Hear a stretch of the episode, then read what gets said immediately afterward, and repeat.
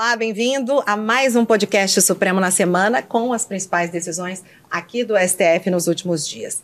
Nesse episódio, a gente vai falar sobre o julgamento que reconheceu a violação massiva de direitos nos presídios do país. Tem também as primeiras condenações no plenário virtual dos envolvidos nos ataques de 8 de janeiro. Um outro destaque dessa semana é a sessão solene em homenagem aos 35 anos da nossa Constituição Federal de 88. Eu sou Alessandra Castro, editora-chefe do Jornal da Justiça, apresentadora, jornalista e junto com a Gisele Reis, vou te deixar por dentro de tudo isso e muito mais. Não é isso, Gi? Hoje, excepcionalmente, um programa de mulheres, só nós duas vamos em frente, né? Só nós duas, exatamente. Bom, eu sou Gisele Reis, consultora jurídica da rádio e da TV Justiça, e comigo você vai ver todos os aspectos jurídicos dessas decisões importantes que a Alessandra mencionou, acrescentando também a questão da licença maternidade maternidade e da estabilidade à gestante de mulheres contratadas pela administração pública por, em contratos temporários ou que assumem cargos em comissão. Pois é, vamos então ao primeiro destaque dessa semana, né, Gi? Eu considero o primeiro destaque a sessão solene em homenagem aos 35 anos da nossa Constituição Federal. Sessão de celebração que teve uma, na abertura, logo na abertura, um vídeo impactante com a voz do Ulisses Guimarães, depois um vídeo também com a atriz Fernanda Montenegro, em que ela lê os principais artigos da nossa Constituição. Tudo isso na presença de representantes dos três poderes da República que fizeram questão de ressaltar o papel do Supremo da defesa da Constituição. O presidente da Corte, inclusive, ministro Luiz Roberto Barroso, falou que as instituições estão em pleno acordo de que não existem poderes hegemônicos e sim uma parceria pelo bem do Brasil. Inclusive, sobre isso, eu separei um trechinho do, do discurso dele. Vamos ver? Vamos sim. A Constituição de 88 fez o executivo voltar ao seu tamanho normal, fez o legislativo ocupar o espaço que verdadeiramente lhe pertence e produziu uma extensão institucional importante, eu assim penso, do poder judiciário. Como eu, presidente Pacheco e o presidente Lira estamos de pleno acordo, não existem poderes hegemônicos, nós todos vivemos em parceria institucional pelo bem do Brasil, como deve ser a vida democrática. Nós também aqui percorremos um longo caminho na interpretação da Constituição de 1988, procurando empurrar a história na direção certa, que é a direção do reconhecimento dos direitos fundamentais de todas as pessoas e da igualdade das pessoas de uma maneira geral. É importantíssima essa fala do ministro Luiz Roberto Barroso. Aliás, essa primeira semana, né, é, onde ele pôde presidir o plenário do Supremo Tribunal Federal pela primeira vez também, e também preparou todo, toda essa celebração aos 35 anos da Constituição Federal. É uma semana que foi bem marcante para a história da Constituição e também do Supremo, como você mencionou, uma sessão solene em que reuniu essas autoridades dos três poderes, todas elas tiveram oportunidade para é, tecer palavras em celebração aos 35 anos da Constituição. E o ministro Luiz Roberto Barroso fez questão de, de, de, demonstrar a importância realmente desse texto constitucional para a sociedade brasileira. Né? Ela é a carta mais longeva da história do Brasil. Né? Depois da. É, é, é, o que marca o processo de redemocratização Exato. brasileira, porque logo depois, saindo aí da ditadura militar, veio então essa primeira Assembleia Constituinte, né, comandada ali por Ulisses Guimarães, que foi o presidente da Assembleia Nacional Constituinte e um dos responsáveis por dar voz né, ao, do, ao povo em relação a essa Constituição, que, aliás, abordou temas extremamente importantes para a sociedade. Né? Ela trata muito, inclusive, ali em relação aos direitos individuais, exatamente pelo fato de ter saído de um período de ditadura. Então, há muitas é, regras de proteção ao indivíduo. Nós temos aí é, direitos de liberdade de expressão, direitos é, da mulher, da gestante, a própria situação carcerária também é retratada. Várias minorias foram mencionadas uhum. e contempladas no texto constitucional. Então, o ministro Luiz Roberto Barroso ele fez questão de mencionar sobre a importância, né, e os avanços dessa Constituição Federal que acaba garantindo garantindo inúmeros direitos fundamentais a todos os cidadãos, da importância de juntos né, construirmos a, a, a, na prática a implementação desta Carta Magna, porque foi por meio dela, inclusive, que tem se reconhecido direitos, como, por exemplo, contra a violência envolvendo a mulher, também direitos de. Eh, pessoas, grupos vulnerabilizados, no caso, as, a população LGBTQIA+. Indígenas. Indígenas, comunidades é. indígenas, né? Aliás, a própria questão da demarcação de terras indígenas e até mesmo em relação é, como a Constituição tem sido importante na execução da igualdade né? inclusive afastando aspectos relacionados ao racismo e permitindo, portanto, que o Brasil avance em relação à igualdade racial. Mas é claro, o Brasil ainda vive uma situação de pobreza, não uma extrema pobreza que vivíamos há um tempo atrás, mas é uma pobreza que precisa ser combatida. A gente ainda também tem problemas estruturais, como a própria situação que o Supremo analisou durante esta semana, envolvendo a população carcerária, uhum. e sempre vai ter é, motivos para se avançar usando como texto base a Constituição Federal, uma Constituição realmente, por isso que ela é considerada a Constituição cidadã. Então, realmente, é, foi um, um, momento de uma justa celebração por esses 35 anos da Carta Magna. E não foi só isso, né, Gisele? Eu acho que vale a pena a gente registrar também que no, no mesmo dia, só que na parte da manhã, o Supremo promoveu um seminário para em comemoração também aos 35 anos da Constituição, em que falou sobre os avanços, os desafios a serem vencidos ainda, tudo isso na presença de juristas e professores de, professores de direitos de direito constitucional, não é isso? Sim, foi pela manhã, durante toda a manhã né, da quinta-feira, que foi exatamente a data de 5 de outubro, é, de 2023, em que o ministro pôde, então, falar ainda mais sobre a Constituição, e professores também, é, como o professor Daniel Sarmento, estiveram presentes, é, magistrados, um debate outros mais juristas. técnico, né? É técnico, mas não tem como falar da Constituição sem também falar sobre esta proximidade que ela tem com a própria população, né? Porque é realmente ali, inclusive, que é a base de todos os direitos, todas as legislações têm como fundamento o texto constitucional. Então é ela que vai regular as relações entre as instituições, as relações aonde tem aí essa questão da repartição das competências uhum. dos estados, municípios, os direitos individuais, a forma, ela trouxe também a questão da, da democracia quanto à possibilidade da eleição né, do, do voto secreto, uhum. universal, voto democrático, poder escolher ali o seu representante, o valor universal do voto. Então, tudo isso também foi abordado nesse seminário por todos os que estiveram presentes. E o ministro, inclusive, chegou a mencionar que, embora né, ela, ela seja aí, embora o, o, Brasil ainda enfrenta, enfrente situações de insegurança alimentar, uhum. de violência urbana, crescente é, aumento do crime organizado, a gente precisa lembrar que é a Constituição Federal, o Estatuto das Liberdades, dos direitos fundamentais e o fundamento da própria democracia. Então, tem inúmeros avanços, há desafios, mas ela precisa ser celebrada hoje e sempre. Sempre, com certeza. Então, vamos para mais um destaque. Foi na sessão de quarta-feira o lançamento da campanha de combate à violência contra a mulher. É, é uma campanha bastante criativa, né? É, foram usados cartoons para chamar a atenção da sociedade. Foram é, e, e, foram cartunistas mulheres. Ah, muito bacana. Né?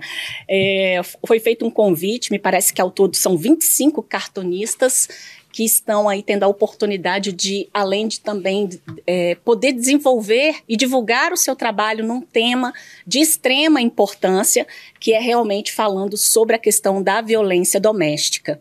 Então, é, essa violência contra a mulher, ela tem sido crescente no âmbito da sociedade brasileira. A gente sabe que é, os números assustam, inclusive. É, no ano, só para se ter uma ideia, eu até trouxe esse dado, não sei se eu vou achar ele aqui, achei. É, no ano passado, né, é, se tem aí a marca de 1.437 casos de mulheres assassinadas. Então é um número muito significativo. E certamente subnotificado, né? Com certeza, uhum. com certeza subnotificado. Assim, se você for pensar em número de agressões, são mais de 245 mil agressões é, envolvendo todo tipo de violência, né? Que você tem a violência física, a violência psicológica, a violência moral, patrimonial. E esses cartoons, eles acabam retratando situações diversas de violência contra a mulher e, e a forma é, de utilizar, é, a opção por ter utilizado esses cartoons, creio eu que seja para aproximar realmente esta linguagem jurídica. O ministro Luiz Roberto Barroso já deixou isso muito claro sobre a importância do judiciário né, se aproximar cada vez mais da sociedade e essa forma de comunicação é, foi escolhida exatamente por este motivo, de aproximar numa linguagem mais simples, inclusive ali em desenhos, né? É por meio dessas representações feitas por mulheres que atuam nesta área, né, ligada ao cartunismo. Então, por meio de charges e desenhos, uhum. abordarão temas como essas violências que eu acabei de mencionar. Esses trabalhos eles é, já estão em, é, publicados, uhum. inclusive serão veiculados em revistas, sites e redes sociais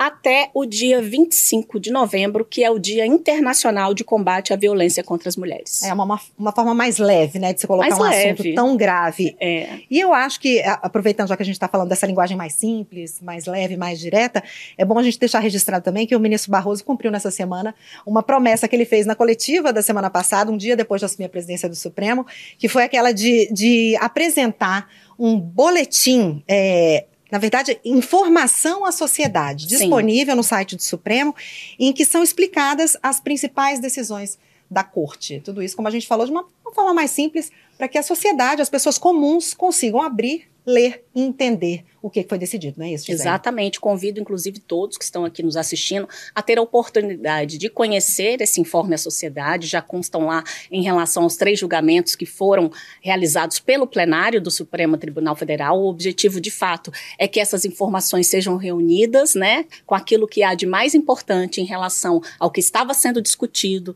ao que foi debatido no plenário do Supremo Tribunal Federal, é, quantos votos, né, foram favoráveis ou não acerca da posição que acabou prevalecendo, qual foi a tese fixada, quando é o caso né, de repercussão geral, enfim, todos os processos ali submetidos ao plenário, os ministros têm. É, formulado uma tese, que é a tese que orienta a aplicação do entendimento do Supremo Tribunal Federal em relação aos demais casos que tramitam no Poder Judiciário brasileiro. Então, conforme ele havia prometido, já está no ar. Cumpriu. Né? Exatamente. Está lá no site do Supremo, stf.jus.br, para quem quiser acompanhar. É, me parece que esses esses informes, esses resumos, eles são apresentados a cada, ao término de cada julgamento é acrescentado mais um informe na página do Supremo Tribunal Federal e realmente facilita, Nossa, Alessandra. Eu li demais, os informes, é ele traz, é, é super, eu acho que é. vai facilitar muito para todo mundo. Exatamente, porque acaba que no, durante a sessão, é, por mais que os ministros tentem, né, ter uma linguagem mais simples, mas o linguajar jurídico por si só já é uma linguagem mais mais, mais rebuscada. Mais né? rebuscada. É. Então, tem muitas expressões em latim. E ali, nesse informe da sociedade, há realmente é, o, o que efetivamente é uma linguagem simples, traduzindo para a sociedade o que o Supremo Tribunal Federal analisou e decidiu. Então, é só sucesso é em relação aí. a isso. Então, vamos para o plenário físico. Vamos Semana lá. com três julgamentos concluidíssimos. Vamos começar pelo que a decisão em que o STF reconheceu a violação massiva de direitos no sistema carcerário e, mais importante, além de reconhecer, ele deu prazo para o governo apresentar um plano nacional, não é isso, Gisele, com estratégias uh, é, estratégias verdadeiras, eficazes para melhorar as condições nos presídios do país, não é isso? Exatamente. A ação que foi ajuizada, inclusive, pelo Partido Socialismo e Liberdade, o PSOL, PSOL. ela trazia aí como fundamento exatamente é, a declaração do chamado Estado inconstitucional de coisas, né? Estado de coisas ou Estado de coisas inconstitucional. E essa expressão, ela vem para poder demonstrar o sistema caótico, né, uhum. do é, do nosso sistema carcerário, né? A, a situação a caótica. situação caótica do nosso sistema carcerário. Então, é, é um sistema que realmente é, viola frequentemente, diariamente, direitos importantes da, da população carcerária. Eles, o ministro chegou a mencionar que eles não, muitos não têm direito ao papel higiênico, não têm direito a, a, a, requisitos mínimos para que você possa viver com uma dignidade mínima. Ele falou que, que, que soube de condições de presos que dormem em pé. É, superlotação é carcerária, né? E o sistema brasileiro, né, as unidades prisionais, elas realmente é, enfrentam este problema dramático. Inclusive, é, ao ministro Luiz Roberto Barroso, esse caso, inclusive, ele já estava havia iniciado o julgamento. O ministro Marco Aurélio já havia julgado, dado o voto no plenário virtual. E aí houve o pedido de vista do ministro Luiz Roberto Barroso, e ele apresentou o voto vista no plenário físico, onde foi possível concluir esse julgamento. Ele acompanhou o ministro Marco Aurélio e trouxe ali também é, um voto mais amplo. Então, ele trouxe, é, ele acabou é, a, concedendo ali tudo o que foi é, requerido pelo partido, pelo PSOL, e aí a gente vai ter oportunidade de tratar aqui dos, dos temas da tese.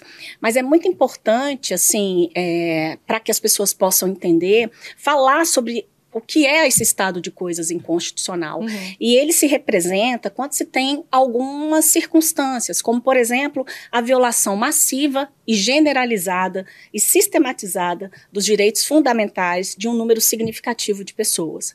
Ela não acontece só no sistema carcerário, ela pode acontecer em várias situações. Uhum. Neste caso, foi declarado o estado de coisas inconstitucional no sistema carcerário. que mais? É preciso configurar para que tenha esse estado de coisas inconstitucional. A prolongada omissão das autoridades no cumprimento das suas obrigações e na implementação das soluções para o equacionamento do, pro, do problema, ou seja, soluções práticas. E também demonstra uma omissão dos res, é, responsáveis diretos uhum. por isso é, e inclusive considerado uma omissão inconstitucional. E um outro aspecto que a gente ainda pode colocar para que haja essa configuração é a existência de um problema social que não depende exclusivamente de apenas uma instituição para ser resolvido.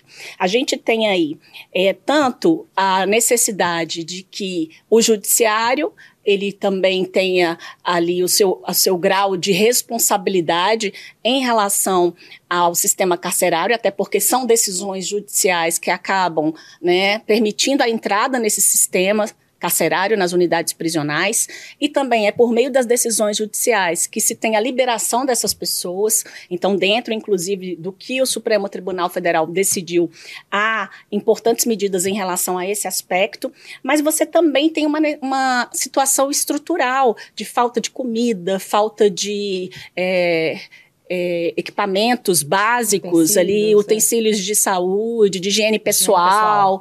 Nós temos várias situações é, que demonstra o sistema degradante que a população carcerária acaba é, vivendo. A ministra Carmen Lúcia até chegou a mencionar né, que até mesmo a legislação ambiental trata melhor, né, na prática ali, a questão dos direitos dos animais, do que a implementação da lei de execuções penais. E a gente tem alguns dispositivos, tanto da Constituição Federal quanto da própria lei de execução penal, eu vou começar aqui falando, inclusive, da lei de execução penal, que diz o seguinte, que qual é a finalidade né, da execução penal? É efetivar a, o que está na sentença ali, o cumprimento daquela pena, e proporcionar condições para a harmônica integração social do condenado e do internado O ministro pontuou algo que eu achei extremamente interessante, porque normalmente essas medidas que envolvem encarceramento, uhum. a sociedade de um modo geral, ela acredita que lidar com a criminalidade é encarcerar cada vez mais é mandar todo mundo para prisão. Uhum. Só que esse pessoal depois ele um momento, em algum momento ele vai sair. Vai sair, vai sair como, né? exatamente. E o que nós temos visto é que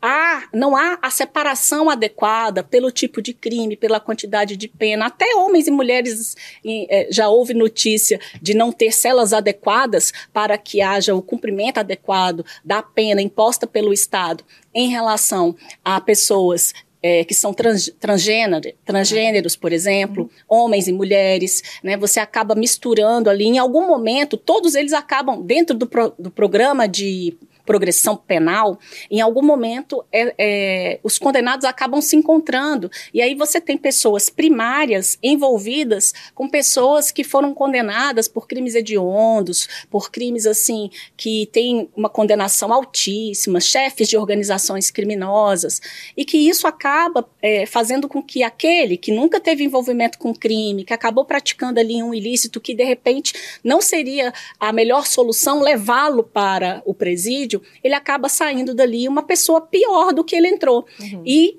prestando um serviço para a, a, o crime, ao invés de realmente ser reintegrado na sociedade. E é um grupo extremamente marginalizado, um grupo que é estigmatizado, né, e que de fato ele não, eles não conseguem ter essa atenção né, da sociedade nem mesmo dos políticos, porque como o preso ele cumpre pena e durante o período do cumprimento da pena ele não, não, não pode votar, uhum. normalmente essas não são criadas ali pensadas políticas que venham, na verdade, atender a essas demandas dessa parcela da população e também porque são demandas impopulares, uhum. né, porque a sociedade na verdade tende aí é, a pedir o encarceramento. E o ministro também mencionou que é, tratar da, da, situação carcerária é, de certa forma, atuar em prol da segurança pública, exatamente pelo fato de que essas pessoas precisam estar mais preparadas para serem reinseridas na sociedade. Então, ele trouxe aí essa ligação né, entre a segurança pública e o sistema carcerário, inclusive demonstrando o porquê do Supremo Tribunal Federal ter de enfrentar este tema por envolver exatamente esses aspectos, direitos fundamentais de, da pessoa humana, porque a pessoa que é condenada à pena privativa de liberdade, ela perde a liberdade, mas não está na, na pena que é imposta a perda da dignidade. É então a dignidade ela precisa existir, seja para quem for, né? A todo homem, toda mulher precisa ter aí a sua dignidade, a pessoa humana, ela precisa ter a sua dignidade é, preservada. Então, dentro da tese que ficou formulada, o ministro acabou, inclusive, trazendo, trazendo alguns pontos interessantes, como, por exemplo, essa questão da quantidade e qualidade das vagas, não há vaga para todo mundo, a superlotação acaba comprometendo os próprios serviços dentro do presídio, as pessoas ficam piores, saem mais perigosas, e tudo isso é, acaba é, gerando esse, esse caos no sistema carcerário. Há um descontrole na entrada, ou seja, é, os juízes acabam é, é, muitas, muitas decisões de prisão preventiva, de prisão temporária. Então, a privação da liberdade nem sempre é a melhor solução para todo e qualquer problema. E o outro ponto é a falta de controle na saída do sistema. Muitos que já cumpriram a, as penas ainda estão dentro do sistema penitenciário, porque não houve ali alguém que, com cuidado, olhasse ali a sua situação prisional, e alguns que já mereciam estar num sistema prisional mais brando, permanecem em regimes mais graves em razão dessa questão. Então, dentre as teses, ficou o reconhecimento do estado de coisas inconstitucional no sistema carcerário, uhum. é, a obrigação de juízes, tribunais motivarem a não aplicação de outras medidas que não sejam a privativa de liberdade. Por quê? Porque já que o quadro é caótico, vamos realmente só mandar para o sistema penitenciário quem realmente merece estar lá. Uhum. Então, toda vez que o juiz tiver que decidir por manter alguém preso, é preciso justificar o porquê de estar tá tomando essa decisão. Ele vai ter que fundamentar essa decisão.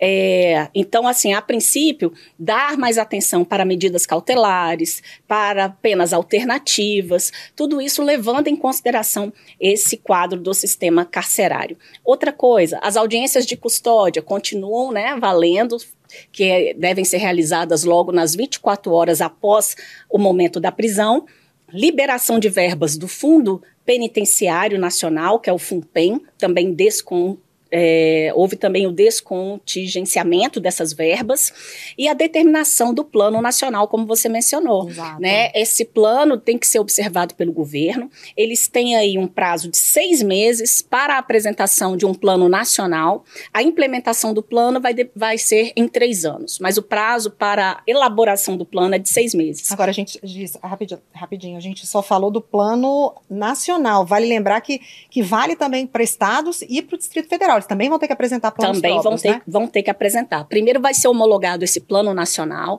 Depois que ele for homologado, que é onde vai dar a diretriz geral, né, sobre essa questão do sistema carcerário, os estados e o Distrito Federal também terão seis meses para elaborar o seu plano e também três anos para a implementação.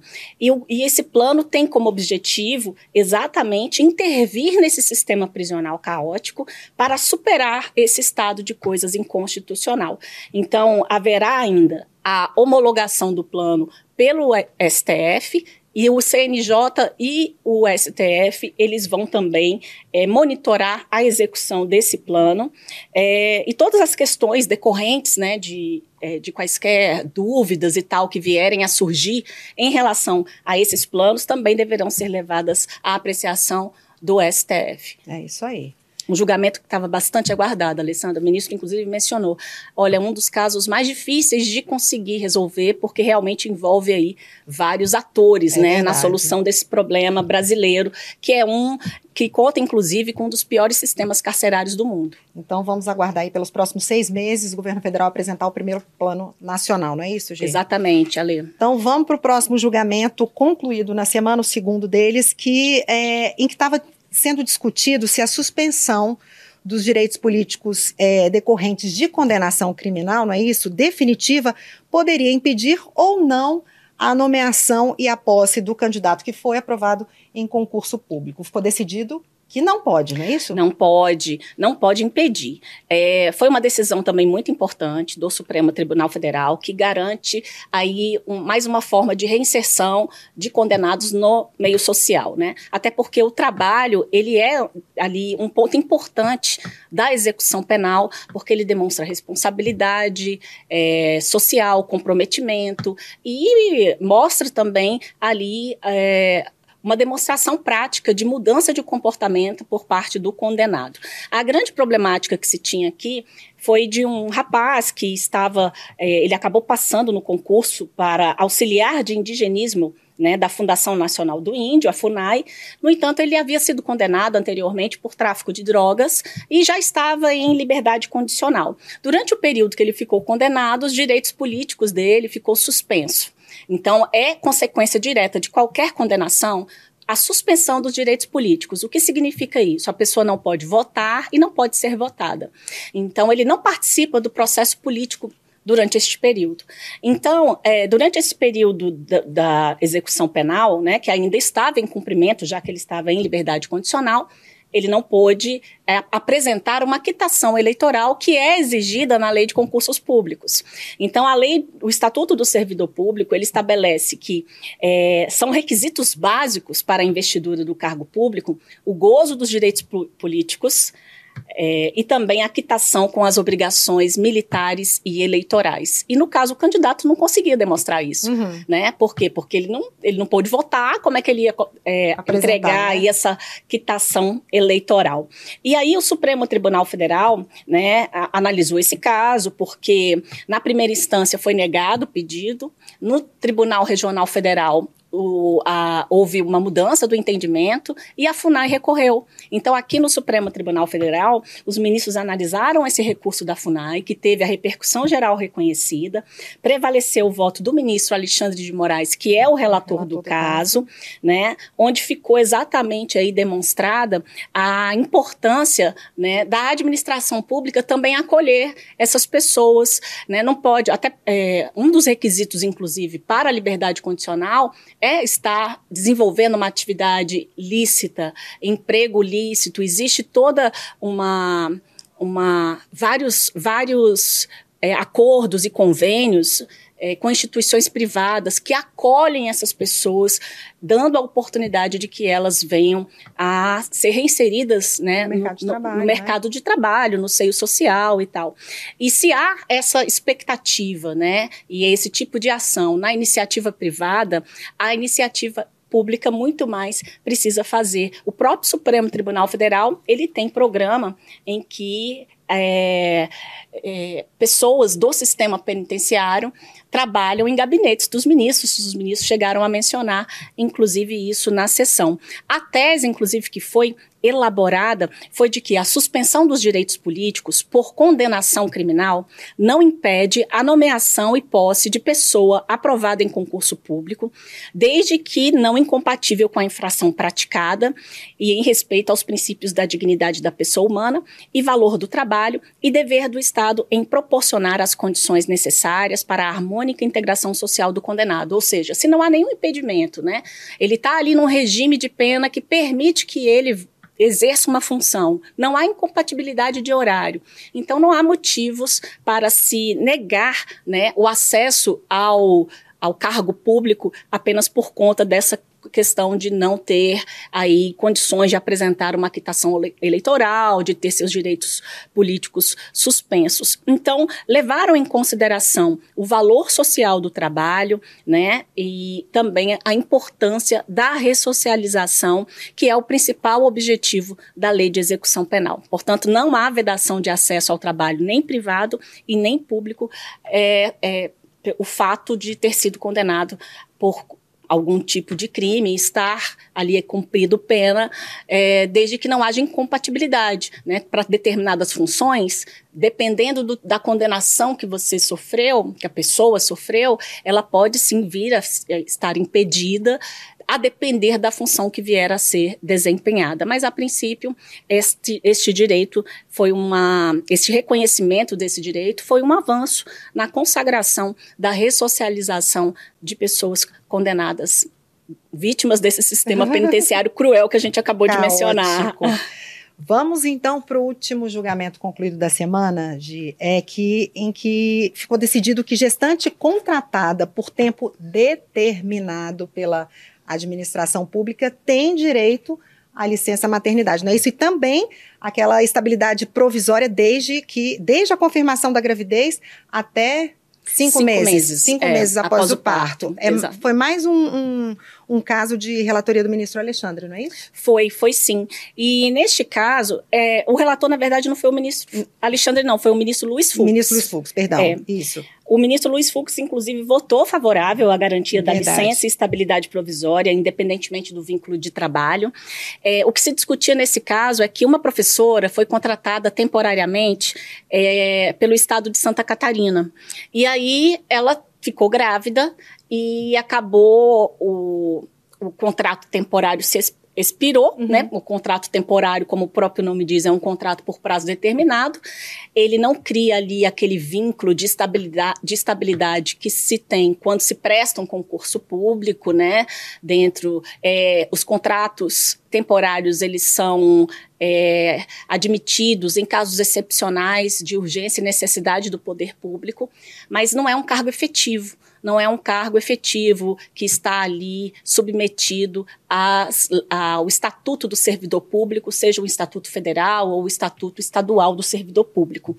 E ela também não estaria aí é, amparada pela consolidação das leis do trabalho, né? Assim, porque o sistema que rege é, o contrato de trabalho, ele é um sistema específico em relação a esta pessoa que assume este contrato de trabalho temporário, ou também naqueles casos, Alessandra, em que se tem o a, o cargo em comissão. A gente sabe que o cargo em comissão ele é de livre nomeação e de livre exoneração. A pessoa pode ser demitida a qualquer tempo. Então, ela não tem ali uma estabilidade perante o serviço público. Então, nesses dois casos, o Supremo analisou exatamente essas hipóteses. Essa professora em especial, ela estava ocupando um cargo temporário e ela não teve aí o reconhecimento deste direito e aqui no Supremo Tribunal Federal, é, é, ela acabou é, com esta garantia. Na primeira instância foi negado, no, na instância superior ela conseguiu o direito, e aí na instância superior, quando ela conseguiu o direito, veio o Estado de Santa Catarina e recorreu ao Supremo Tribunal Federal. O Supremo Tribunal Federal entendeu que deve haver tratamento paritário. A gente como mulher, Não a é? gente sabe as dificuldades que enfrentamos, né? Só por sermos mulheres. É, só por ser mulher. Já começa por aí. Exatamente. Então, assim, há situações realmente específicas, né? Como a questão da maternidade e a própria inserção da mulher no mercado de trabalho, ela é um, um, sistema muito desigual, né? As mulheres enfrentam realmente muitos obstáculos para estarem hoje ocupando seus postos de trabalho. E quando se tem o direito à licença maternidade e a esta estabilidade provisória da gestante, se está assegurando exatamente esse, essa maternidade, esse período que a mulher é, precisa para estar mais dedicada ali à sua gestação e àquela pessoazinha que tá, vai nascer, né? O serzinho que vai nascer. Totalmente dependente. Totalmente dependente, um período de maior vulnerabilidade para a mulher, necessidade de amamentação, enfim. E, e não só isso também, o ministro Fux chegou a mencionar essa conexão importante mesmo da mulher e da criança ali nos primeiros meses da vida da criança. Essas conexões, inclusive, elas vão ser importantes para criar o próprio desenvolvimento cognitivo e de habilidades da criança. Então, independentemente do regime jurídico de contratação, ou seja, seja por meio de cargo comissionado, seja por meio de contrato temporário, é, essa maternidade ela precisa ser preservada, né? E a, a gestante servidora não pode ser tratada né, a, a, gestante contratada e, ou ocupante de carga em comissão, ela não pode ser tratada de forma diferente da gestante servidora. Deve haver tratamento igual, semelhante, tanto para aquelas que são servidoras quanto para as que são contratadas pela administração pública, nesses casos que nós acabamos de mencionar. Então, mais um avanço, né? Mais um avanço. Para nós, mulheres trabalhadoras. Sim, sem dúvida. A própria Procuradoria-Geral da República votou favorável. A gente tem artigos importantes da Constituição Federal que tratam sobre esse direito, né? O artigo 7 que é o artigo que reúne ali os direitos dos trabalhadores urbanos e rurais, eh, ele traz em um dos seus incisos ali a garantia da licença licença à gestante, ou seja, que é aquele período que ela tem, que, de, é, período que ela tem para ficar fora do trabalho e ainda assim sem prejuízo do seu salário e com a possibilidade de ter o seu emprego garantido até 120 dias após a, a a, o parto. E aí nós temos também o artigo, da, o artigo 10 da, do ato das disposições constitucionais transitórias, que trata a, da vedação arbitrária da gestante desde a confirmação da gravidez até cinco meses após o parto. Então ela tem a proteção de ter aí uma maternidade mais tranquila em relação a questões trabalhistas, né?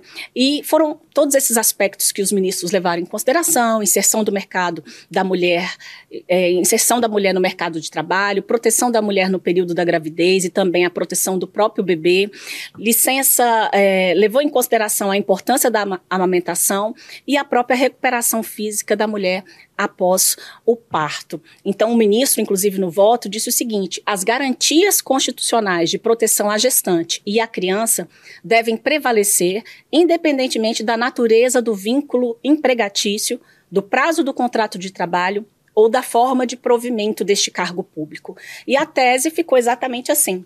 A trabalhadora gestante tem direito ao gozo da licença maternidade e da estabilidade provisória, independentemente do regime jurídico aplicável, se contratual ou administrativo, ainda que ocupe cargo em comissão ou por tempo determinado. Perfeito. É isso aí. Vamos para o plenário virtual? Vamos. Vamos lá. Foram condenados mais três réus envolvidos nos ataques antidemocráticos do dia 8 de janeiro. Agora, vale lembrar que são os primeiros a serem julgados e condenados no plenário virtual do Supremo Tribunal Federal, não é isso? O Moacir José dos Santos, João Lucas Vale de Fone e o Davis Baek. Sim, nós tivemos aquele primeiro julgamento no plenário físico com a condenação de três réus e depois houve o um encaminhamento determinado pelo ministro Alexandre de Moraes, que é o relator, das ações penais para o plenário virtual.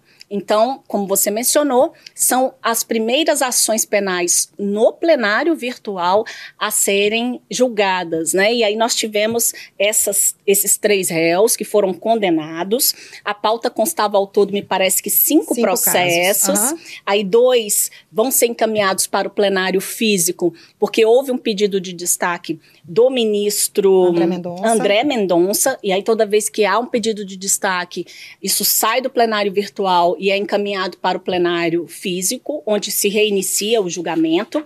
E em relação a esses que você mencionou, realmente foi um, uma condenação por maioria, semelhante ao que aconteceu também naquele, naqueles casos que foram julgados no plenário físico. Então, nós tivemos aí na ação penal 1505 para o réu Moacir José dos Santos uma pena de 17 anos de prisão. Ele foi condenado por associação criminosa armada, abolição violenta violenta do Estado Democrático de Direito, tentativa de golpe de Estado, dano qualificado e deterioração de patrimônio tombado. Né? É, o João Lucas o, é, Gifone, Gifone, ele recebeu a pena de 14 anos pela prática dos crimes de associação criminosa, os mesmos crimes do Moacir. Ele foi preso dentro do plenário do Senado Federal, inclusive. Ele integrava o grupo autodenominado Patriotas, que buscava em claro atentado à democracia e ao Estado democrático de direito, a realização de um golpe de Estado com a decretação da intervenção federal. Ele, os dois foram condenados também ao pagamento de 100 dias multas, cada um no valor de um terço do salário mínimo. E nós tivemos ainda a condenação de David Beck, Acho que é Davis, né? O nome dele? Ah, é Davis Baek. É, acho que é Davis Baek. Isso. Exatamente. Davis Baek, ação penal 1413. Ele foi condenado a 12 anos de reclusão pelas práticas do crime de associação criminosa armada, abolição violenta do Estado Democrático de Direito e tentativa de golpe de Estado. Foi absolvido por dano qualificado e também por deterioração de patrimônio tombado. Ele foi preso próximo ao Ministério da Defesa, com dois rojões intactos, uma faca e dois canivetes, projétil de gás lacrimogênio intacto e cartucho de gás. O inquérito policial apurou que, antes de ser preso, ele estava no contexto de violência contra policiais militares com outras pessoas. Os três sentenciados, Alessandra, vão ter ainda que pagar uma indenização a títulos de danos morais coletivos no valor mínimo de 30 milhões a ser quitada de forma solidária, ou seja, todos que forem condenados pelos, em razão dos atos democráticos estão sendo incluídos aí como corresponsáveis desta indenização por danos morais no valor de 30 milhões. Então, esses 30 milhões, na prática, eles vão ser divididos. Exatamente. Entre eles, é. os condenados. E aí nós temos também alguns ministros que votaram divergente, né, mas não, não prevaleceu. O revisor das ações penais teve algumas divergências, André Mendonça também, ministro Cristiano Zanin divergiu em relação à quantidade da pena, e o ministro Luiz Roberto Barroso, ele divergiu do relator para afastar condenações pelo delito de abolição violenta do Estado Democrático de Direito. Tá certo. E hoje, vale, vale o registro também, hoje está começando a, o julgamento também lá no, no, nosso PV, o plenário virtual, de mais seis ações penais, quer dizer, mais seis réus é, estão sendo julgados a partir de hoje no plenário virtual do Supremo, réus do, dos ataques antidemocráticos, claro, de 8 de janeiro. O julgamento que vai até o dia 16, não é isso? É isso mesmo. Nós temos seis ações penais. É, envolvendo alguns réus, né? No caso, tem o réu Reginaldo Carlos Begiato Garcia, é, Jorge Ferreira, Cláudio Augusto Felipe, enfim, tem aqui ao todo, são seis réus. E eu também aproveito já para a gente tratar um pouquinho do que, que vem na próxima é semana. É isso, né? que vem por aí. Vamos adiantar, então? A semana promete ser um pouco mais calma, né? Tem feriado no meio? Tem, nós temos feriado na quinta-feira, né? E a sessão, inclusive, de quarta-feira, ela não acontecerá porque ela já foi antecipada para esta semana, né? Que aconteceu, inclusive, na terça-feira, aquela sessão extraordinária, que foi a primeira sessão plenária presidida pelo ministro Luiz Roberto Barroso. Então, na próxima semana, não haverá sessão plenária no Supremo Tribunal Federal por conta do feriado e por conta da antecipação da sessão de quarta-feira para a semana que antecedeu, né? Na terça-feira.